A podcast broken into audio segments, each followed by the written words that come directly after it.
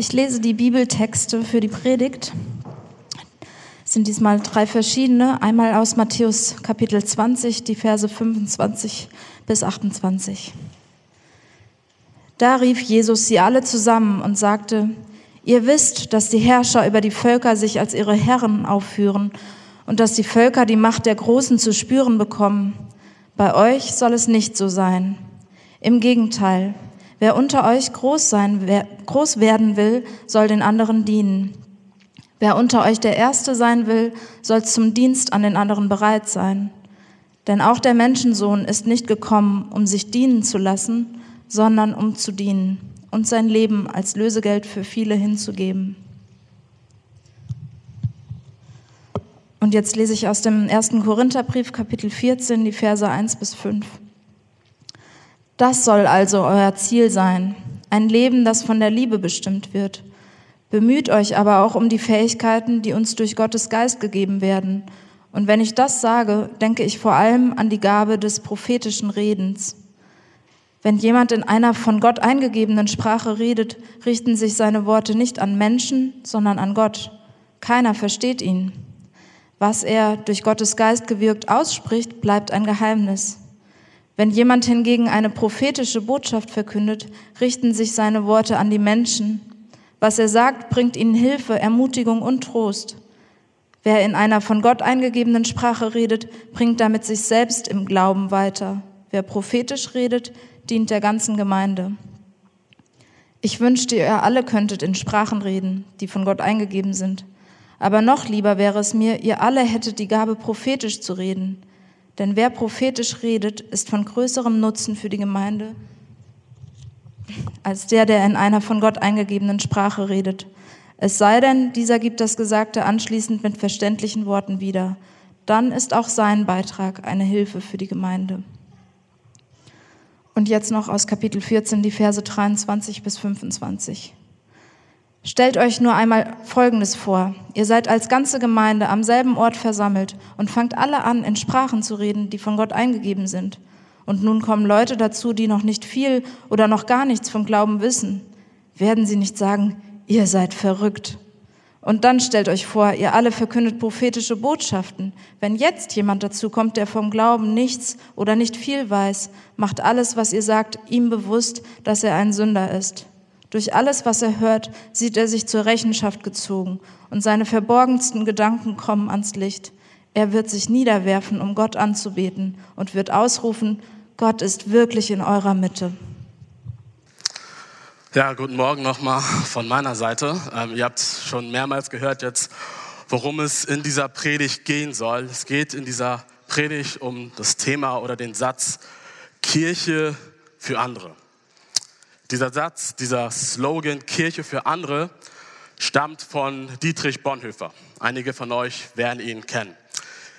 Dietrich Bonhoeffer war ein, ein Theologe, ein Pastor, der im Dritten Reich, vor und im Dritten Reich aktiv war und sich gegen die Nazis gestellt hat, gegen das Unrecht, was sie getan haben. Und für Dietrich Bonhoeffer war dieser Satz Kirche für andere nicht einfach nur ein Satz, den man so daher sagt. Ähm, er sagt im Wortlaut, ähm, wo dieser Satz herkommt, Kirche für andere folgendes. Die Kirche ist nur Kirche, wenn sie für andere da ist. Und das war für Dietrich Bonhoeffer nicht einfach nur eine Theorie, ein Satz, den man so sagt, sondern er hat das gelebt. Er hat sich gegen das Unrecht, das in Nazi-Deutschland, was von Hitler und seinem Regime begangen hat, eingesetzt, dagegen geredet. Und letztlich hat er dafür mit seinem Leben gebüßt in einem Konzentrationslager. Es war keine Theorie, sondern er hat Kirche für andere gelebt. Und heute in dieser Predigt, die wir hören, soll es darum gehen, was Kirche für andere insgesamt bedeuten kann. Was bedeutet Kirche andere, für andere überhaupt? Warum überhaupt Kirche für andere? Und was kann das ganz praktisch, ganz konkret im Gemeindeleben oder in einem Gottesdienst, so wie wir ihn feiern, aussehen? Darum soll es heute gehen. Und wir machen das, ähm, indem wir uns zwei Punkte anschauen. Der erste Punkt, warum Kirche für andere? Was sind die Gründe dafür? Und zweitens, wie sieht es jetzt ganz konkret im Gottesdienst aus? Und wir beginnen ähm, gleich äh, mit dem Text. Aber eine Sache ist mir ähm, aufgefallen, jetzt eben und auch schon in den letzten Wochen. Äh, ich weiß nicht, wie es euch geht, wenn man dieses, diesen Satz so hört, Kirche für andere. Das kann sich so abgrenzend anhören, oder? So, so ein bisschen abwertend. So wir, die Kirche, wir, die Coolen, die Eingeweihten, machen für, für diese anderen Kirche. Wir erbarmen uns mal über diese anderen. Es hat so ein bisschen was von, ähm, ja, herab, so ein bisschen herablassend. Aber das ist nicht das, was Bonhoeffer meint, wenn er sagt, Kirche für andere. Was, was, was Bonhoeffer damit sagen will. Wenn Bonhoeffer sagt, Kirche für andere, dann bedeutet das für ihn, dass der andere nicht der ist, über dem ich stehe, sondern dass der andere der ist, neben dem ich stehe. Der, der einfach nicht ich ist, der, der anders ist als ich. Und für diesen oder mit diesen sind wir in Kirche und leben wir Kirche. Und für, und für, für Bonhoeffer ist Kirche für andere sein nicht irgendwie ein Add-on, das man irgendwie mal macht, sondern das ist tiefer Teil dessen, was Kirche überhaupt ist. Oder kurz gesagt, für Bonhoeffer ist, ist, ähm, ist Kirche im tiefen Wesen Kirche für andere. Oder anders gesagt, man könnte sagen, Kirche ist per Definition Kirche für anderen. Kirche für den, der anders ist als ich. Und das wollen wir uns heute in dieser Predigt anschauen, was das alles bedeuten kann und steigen da mit einem Text ähm, aus den Evangelien vor, aus den Berichten über Jesus. Und ich habe mich in der Predigt äh, oder Vorbereitung gefragt, als ich dieses Thema bekommen habe, Brudi, predige mal über Kirche für andere, gefragt, äh, worüber soll ich überhaupt da predigen? Ähm, welchen, welche Texte soll ich nehmen? Und vielleicht habt ihr gehört, ähm, dass jetzt gleich irgendwie ein Text über, über Jesus aus den Evangelien kommt. Ähm, und ihr habt euch gefragt, warum nehmen wir einen Text über Jesus aus den Evangelien, wo das Wort Kirche überhaupt nicht vorkommt? Bis mir dann der Gedankenblitz kam. Ich denke, wenn wir über Kirche nachdenken, dann müssen wir über Jesus nachdenken. Wenn wir über Kirche nachdenken, dann müssen wir über den Charakter von Kirche, wie wir Kirche bauen wollen, dann müssen wir auf Jesus, auf seinen Charakter schauen. Wie hat er gelebt? Wie war er? Man könnte sagen, Jesus ist sowas wie unser Bauplan. Wenn wir irgendwie etwas bauen, aufbauen, unsere IKEA-Möbel zum Beispiel, dann schauen wir auf den Bauplan. Gerade wenn es irgendwie kompliziert und komplex ist und Kirche kann sehr kompliziert und sehr komplex sein, dann schauen wir in den Bauplan. Gerade wenn es gut werden soll, dann schauen wir in den Bauplan. Es sei denn, ihr seid wie ich, baut einfach drauf los um dann nach drei Stunden zu merken, irgendwas passt nicht so richtig an diesem Schrank oder den Tisch. Nee, nee wenn, wir, wenn, wir, wenn wir etwas bauen, das gut werden soll, dann schauen wir in den Bauplan. Und Jesus ist dieser Bauplan und deshalb beginnen wir mit Jesus. Und mit dem ersten Text, den wir uns anschauen, ist aus dem Matthäus-Evangelium, Kapitel 20, ähm, wird eine Episode aus dem Leben von Jesus beschrieben. Jesus ist mit seinen Jüngern unterwegs, wie mal wieder, und ist mit ihnen auf dem Weg nach Jerusalem. Viele Leute folgen ihm ähm, und auch seine Jünger folgen ihm, seine, seine zwölf Ängsten. Und er ruft sie zu sich und erklärt ihnen, was gleich passiert, wenn sie in Jerusalem sind. Weil Jesus geht nicht einfach nur so nach Jerusalem, just for fun, weil er irgendwie Urlaub da machen will, weil gerade die Märzferien angefangen haben oder so, sondern er geht nach Jerusalem mit einem Plan. Er geht nach Jerusalem, um sein Leben für andere zu geben. Und er erklärt ihnen, was in Jerusalem passieren wird. Er sagt, wenn wir dort ankommen, dann werde ich den Mächtigen übergeben werden. Dann wird man mich verspotten, man wird mich überliefern, man wird mich schlagen, man wird mich auspeitschen und letztlich wird man mich kreuzigen aber ich werde von den Toten wieder auferstehen. Und die Jünger hören das und der Text sagt es nicht, aber irgendwie so in der, in der Art haben sie wohl reagiert, denken sich, alles klar, das muss wieder einer dieser tiefen, tiefen philosophischen Sätze von Jesus sein. Keine Ahnung, was er sagt, äh, was er mit Kreuzigung und Auferstehung meint. Ähm, wir warten mal ein bisschen und vielleicht löst er das Gleichnis nachher auf. Weil die Jünger haben keine Kategorie dafür, dass ihr Retter, der Messias, der mit ihnen unterwegs ist, sterben würde. Weil in der damaligen Zeit war die, Vor die Vorstellung, wenn der Messias gekommen ist, wenn der Retter gekommen ist, dann wird er die Mächtigen besiegen, dann wird er uns, dann wird er die Mächtigen untergraben und dann wird er uns befreien. Dann werden wir die Mächtigen sein, dann werden wir die Starken sein, dann werden wir die Gewinner sein. Dafür haben die Leute, äh, die Jünger und viele andere überhaupt gar keine Kategorie.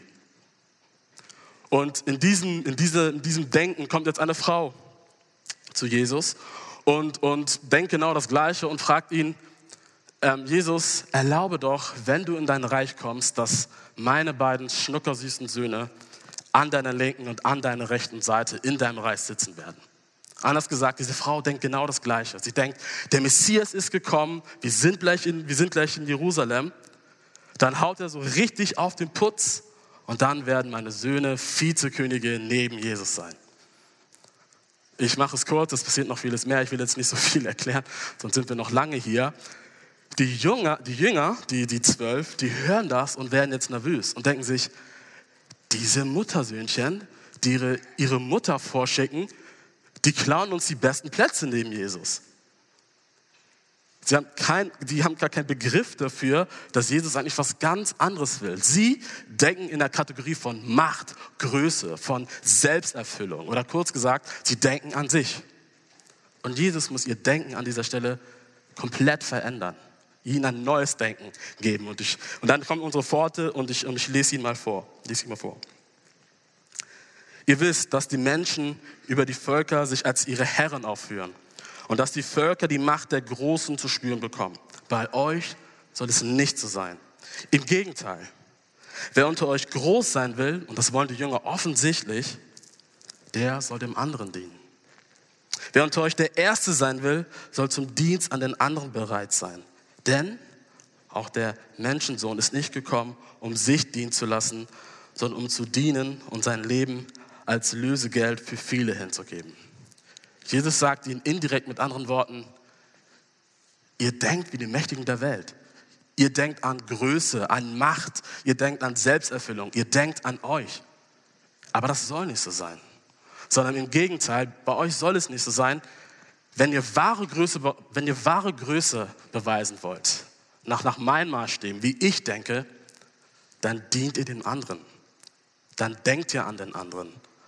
Dann, dann, dann seid ihr für die anderen.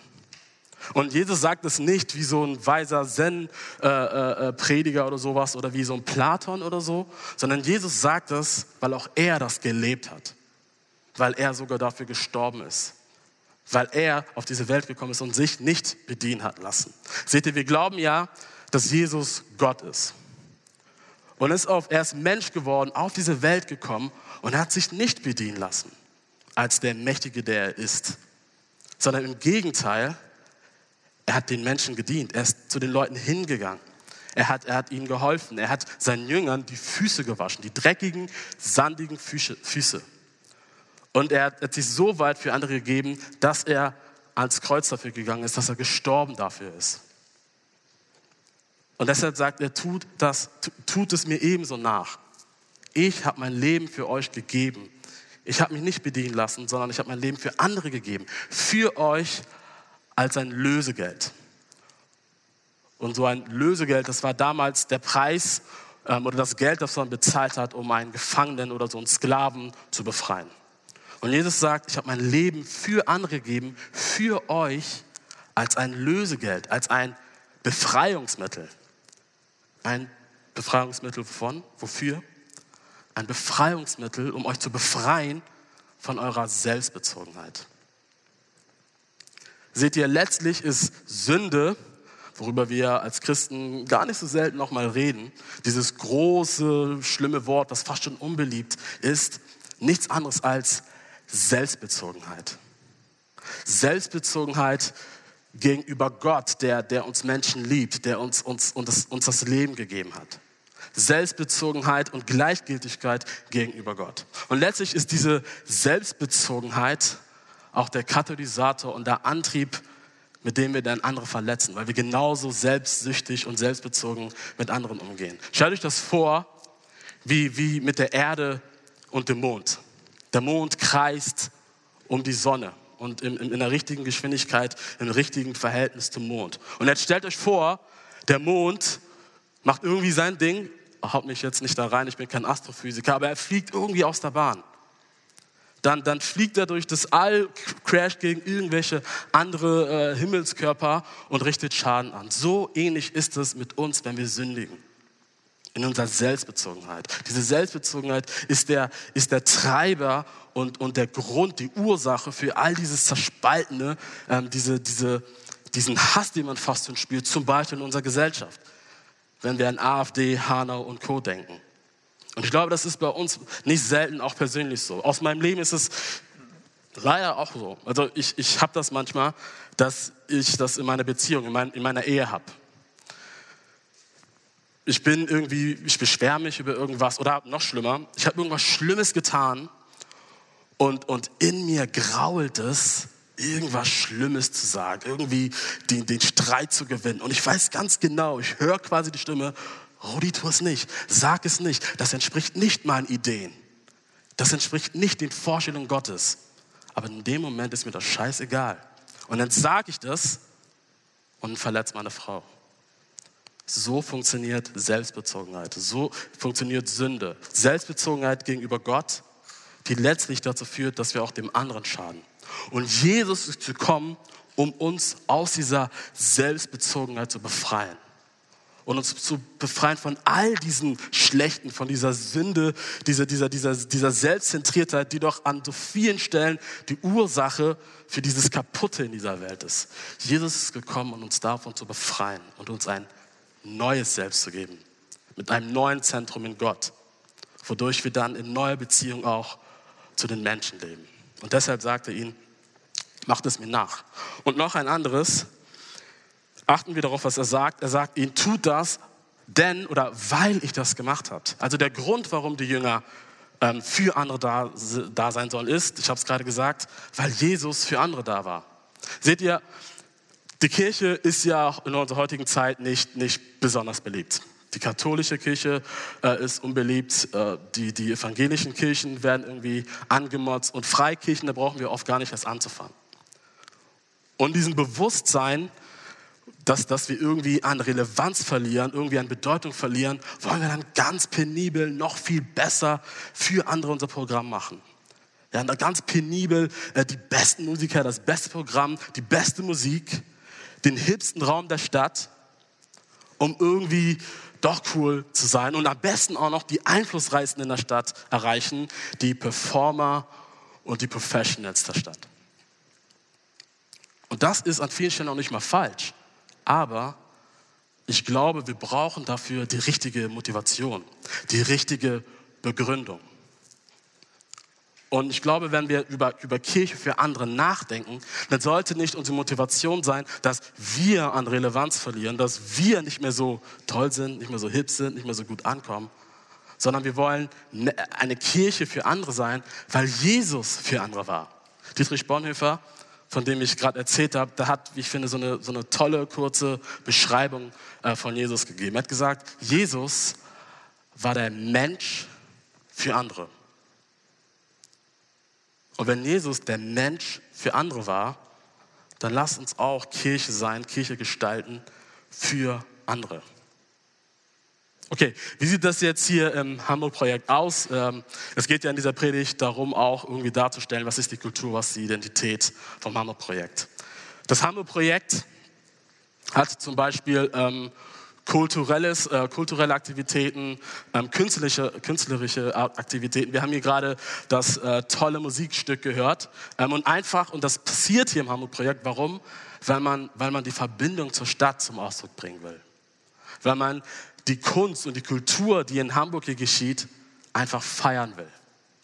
Das Hamburg-Projekt hat soziale äh, Projekte, soziale Aktivitäten, die es tut. Zum Beispiel den, den, den, den Social Run, diesen Sponsorenlauf. Und ich sitze gerade im, ähm, im Büro, habe da gerade ein Projekt, äh, eine Recherche, wo ich äh, mich um ein anderes Thema kümmere, wo was wahrscheinlich in den nächsten Jahren ähm, ähm, angegangen wird, nämlich das Thema Zwangsprostitution. Ihr glaubt gar nicht, was für Schreckliches, Unglaubliches mit Frauen und, und Kindern und, und auch Männern teilweise hier in, hier in Hamburg passiert. In Wandsbek sogar, wo ich Gemeinde gründen will.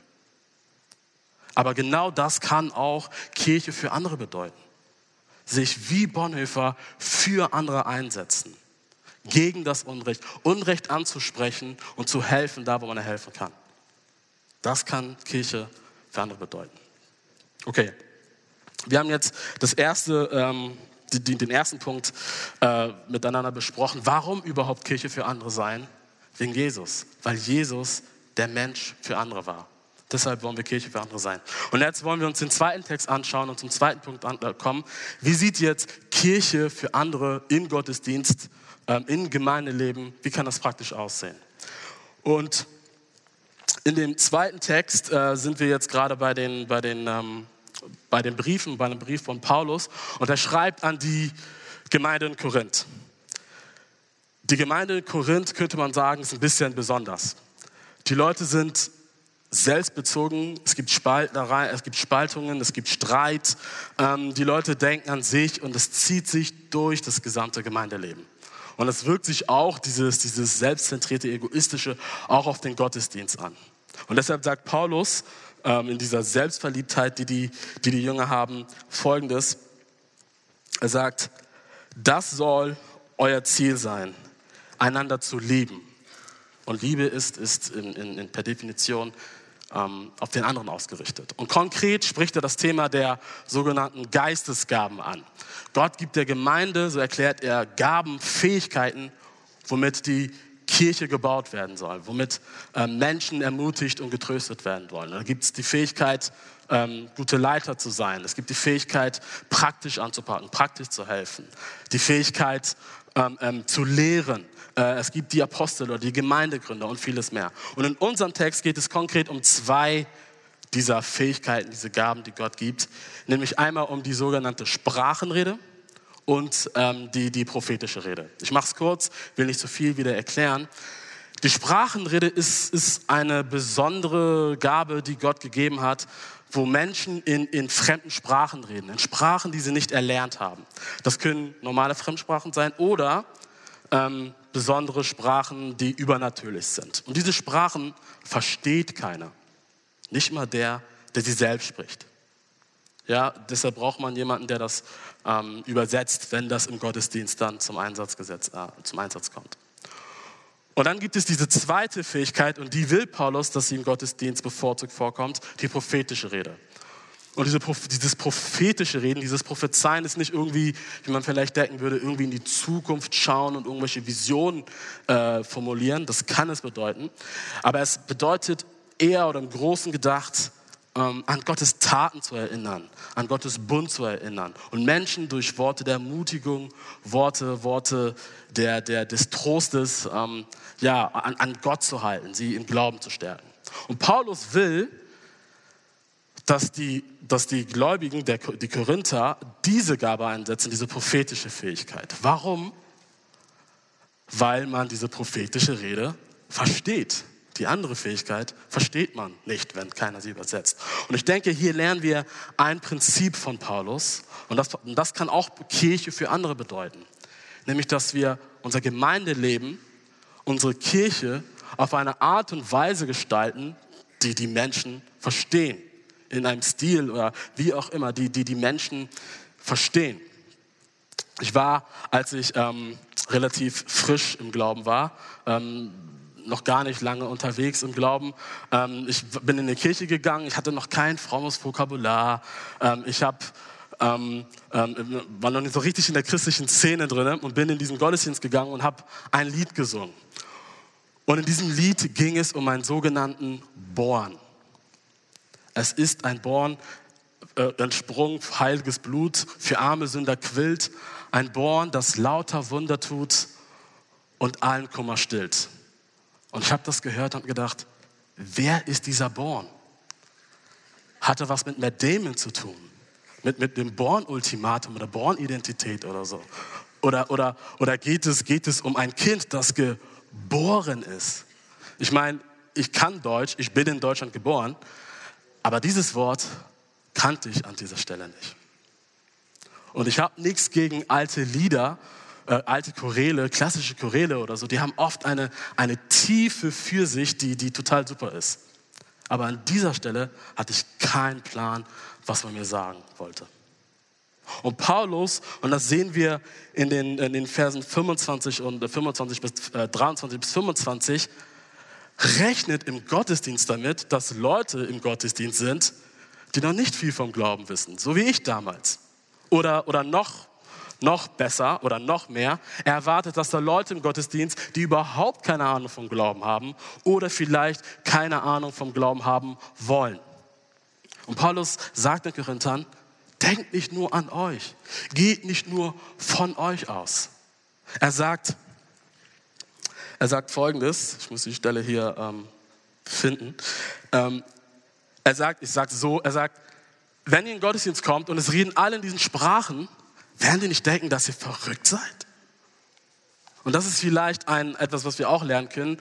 Ähm, es gibt sowas wie ähm, ein Verrücktheitskriterium im Gottesdienst. Also falls ihr irgendwas erlebt, was verrückt ist im Gottesdienst, ähm, dann sagt Bescheid, meldet euch oder stellt eure Fragen. Aber auch das kann Kirche für andere bedeuten. Darauf, darauf zu achten, ist zu berücksichtigen, dass Leute da sind, die nicht viel mit dem Glauben am Hut haben. Und das in der ganzen Gestaltung der Gemeinde, auch im Gottesdienst, zu berücksichtigen. Oder man könnte es anders sagen, Kirche für andere sein bedeutet, die Sprache, nicht nur, nicht nur die, die, die, die, die Landessprache zu sprechen, sondern auch die Sprache der Herzen. Die Sprache der Fragen der Leute, die Sprache der Zweifel der Leute. Auch das bedeutet Kirche für andere sein. Und wie sieht das vielleicht hier im Hamburg-Projekt aus? Zum Beispiel sind die Lieder in der Regel auf Deutsch. In der Regel einfach und klar gehalten. Die Predigten sind, hoffentlich meine auch, ähm, relativ verständlich, klar. Man versucht, keine zu viele Floskeln zu benutzen. Ich bin im Büro, ich komme das mit, wie so vieles, was im, hier, hier in der Gemeinde, hier in der Kirche, im Hamburg-Projekt passiert, darauf ausgerichtet ist, dass auch andere, die nicht mit dem Glauben zu tun haben, mitkommen, hier mitmachen, hier mit ähm, Gottesdienst erleben können. Das ist einer der Gründe, habe ich gerade gesagt, warum ich auch Gemeindegründung machen will. Kirche für Leute machen, die nichts mit dem Glauben am Hut haben. Unsere Freunde oder andere. Und ich glaube, das machen wir im Hamburg-Projekt wahrscheinlich gar nicht so schlecht, ähm, aber wir können uns überall verbessern. Aber, und dann komme ich auch bald gleich zum Schluss, nachdem ich jetzt ein bisschen rumgeschleimt habe und so vieles Positives erzählt habe, habe ich doch noch eine Herausforderung für uns.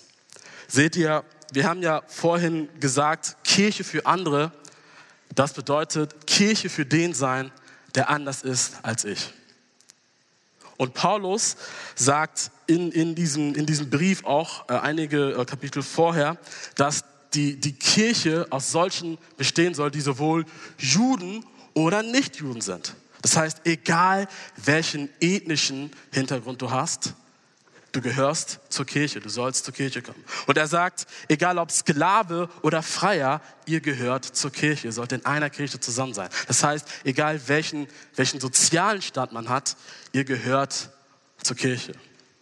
Wisst ihr, ich habe ja schon erzählt, ich komme aus, äh, ich komm, ich komm aus Hamburg, aber wir haben in den letzten Jahren in Gießen gelebt, beziehungsweise noch schlimmer, wir haben nicht in Gießen gelebt, Gießen ist ganz in Ordnung, wir haben in einem Dorf gelebt.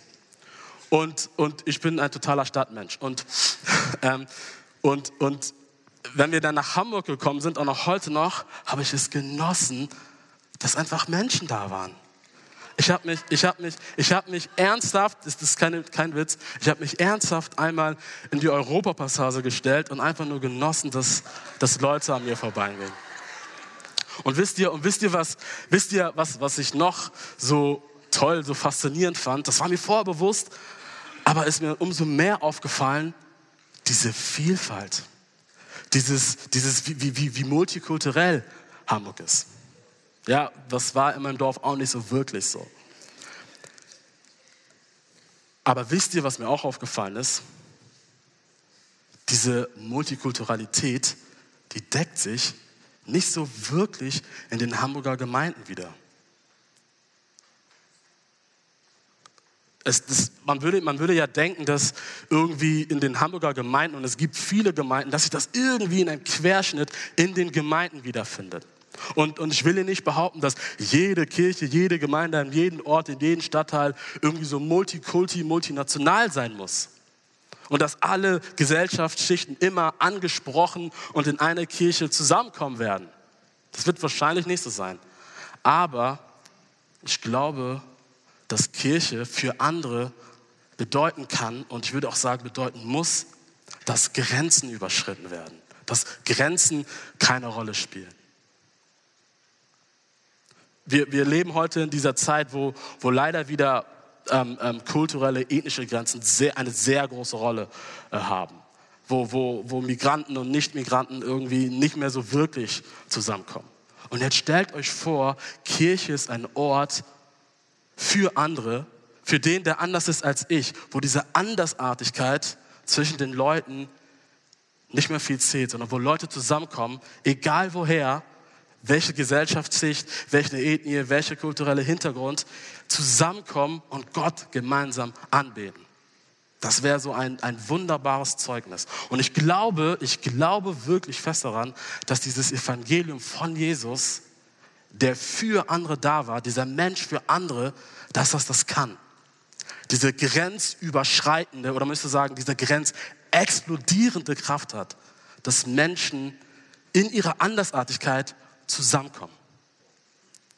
Das ist, was mich persönlich auch motiviert. Nicht nur Kirche für meine Freunde zu machen, die, die, die vielleicht nichts mit dem Glauben zu tun haben, sondern auch Kirche zu gestalten, wo diese Grenzen, wie auch immer sie gestaltet sind, gebrochen werden und wo Menschen gemeinsam Jesus anbeten, zu Jesus sehen und Jesus lieben.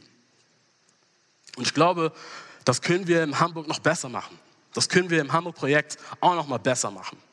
Das ist herausfordernd und das bedeutet für uns alle hier, dass wir so ein bisschen aus unserer Komfortzone rauskommen. Aber wenn Jesus der Mensch für andere war, dann lass uns daran arbeiten, dass wir auch ein Ort für die vielen anderen werden. Ich komme zum Schluss und möchte das Ganze ähm, an dieser Stelle ähm, so ein bisschen zuspitzen und mal ganz persönlich machen.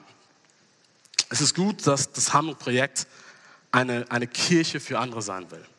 Aber wenn das Hamburg-Projekt aus, aus so vielen Einzelnen besteht, dann, dann tut das Hamburg-Projekt auch gut daran, dass die Einzelnen Kirche für andere für sich leben. Kirche für andere beginnt bei uns allen. Ein, ein Unternehmen ähm, tut gut daran, wenn es seine Unternehmenswerte, seine Unternehmensvision den, seinen Leuten, seinen Mitarbeitern irgendwie ja, weiter kommuniziert. Oder anders gesagt, ein Unternehmen ist umso erfolgreicher, je besser oder je mehr die Mitarbeiter die Vision des Unternehmens ähm, inhaliert haben, indem sie, wenn sie, wenn sie diese Unternehmensvision leben. Und ich glaube, das gilt auch für Kirche. Und das kann auch für das Hamburg-Projekt so gelten. Und das Gute ist, als Kirche sind wir nicht irgendwie auf Erfolg aus, groß rauszukommen, am, am besten sogar noch Geld zu verdienen. Oder noch besser, unser CEO schmeißt uns nicht einfach raus, kündigt uns nicht einfach, wenn wir mal versagen oder so. Wenn wir daran versagen, vielleicht an einigen Stellen Kirche für andere zu sein, sondern er, er hebt uns wieder immer wieder auf. Er, er ermutigt uns durch Gnade, es ihm nachzumachen. Dem Menschen für andere, für andere, damit wir selber Menschen für andere werden. Und für uns als Hamburg-Projekt kann das bedeuten, zum Beispiel für unser Leben hier im Gottesdienst, dass wir zum Beispiel nach dem Gottesdienst nicht immer mit dem gleichen nach dem Gottesdienst essen gehen. Das kann bedeuten, dass ich nicht darauf bestehe, dass mein Doc der Wohlfühlclub für meine Lieblingsleute ist, sondern dass, sie, dass wir vielleicht mal ab und an rausgehen und für andere da sind und uns für andere einsetzen oder vielleicht sogar andere aufnehmen. Das kann für uns als Mitarbeiter bedeuten, dass ich mir die Frage stelle, worum geht es mir eigentlich, wenn ich hier mitarbeite, wenn ich singe, wenn ich, wenn ich hier praktisch anpacke, wenn ich irgendwelche Leiteraufgabe habe. Geht es um mich oder geht es um Jesus, den Menschen für andere? Und geht es mir um die anderen? Und das kann für uns ganz praktisch in, in da, wo wir sind, auf der Arbeit, ähm, in der Familie, in der Nachbarschaft bedeuten, dass wir, dass wir mit den Menschen unterwegs sind, dass wir, dass wir ein Ohr für die anderen, für den anderen haben. Dass wir praktisch und tatkräftig anpacken und helfen. Und dass wir vielleicht einfach nur Leben mit den Menschen teilen. Das ist jetzt, mein letzter Satz, aber lasst uns, lasst uns, wenn Jesus der Mensch für andere war, genauso Menschen für andere sein, weil ich glaube, genau da beginnt Kirche für andere. Ich bete. Jesus, Danke, dass du gekommen bist und ja, dich gegeben hast für uns als Lösegeld, uns befreit hast aus dieser Selbstbezogenheit, dass du der Mensch für andere warst und uns, und uns geliebt hast. Herr, hilf uns, dass wir ähm, ja, Menschen für andere werden, dass wir eine Kirche für andere werden als Hamburg Projekt und gib uns da Kraft und Freude, das zu tun. Amen.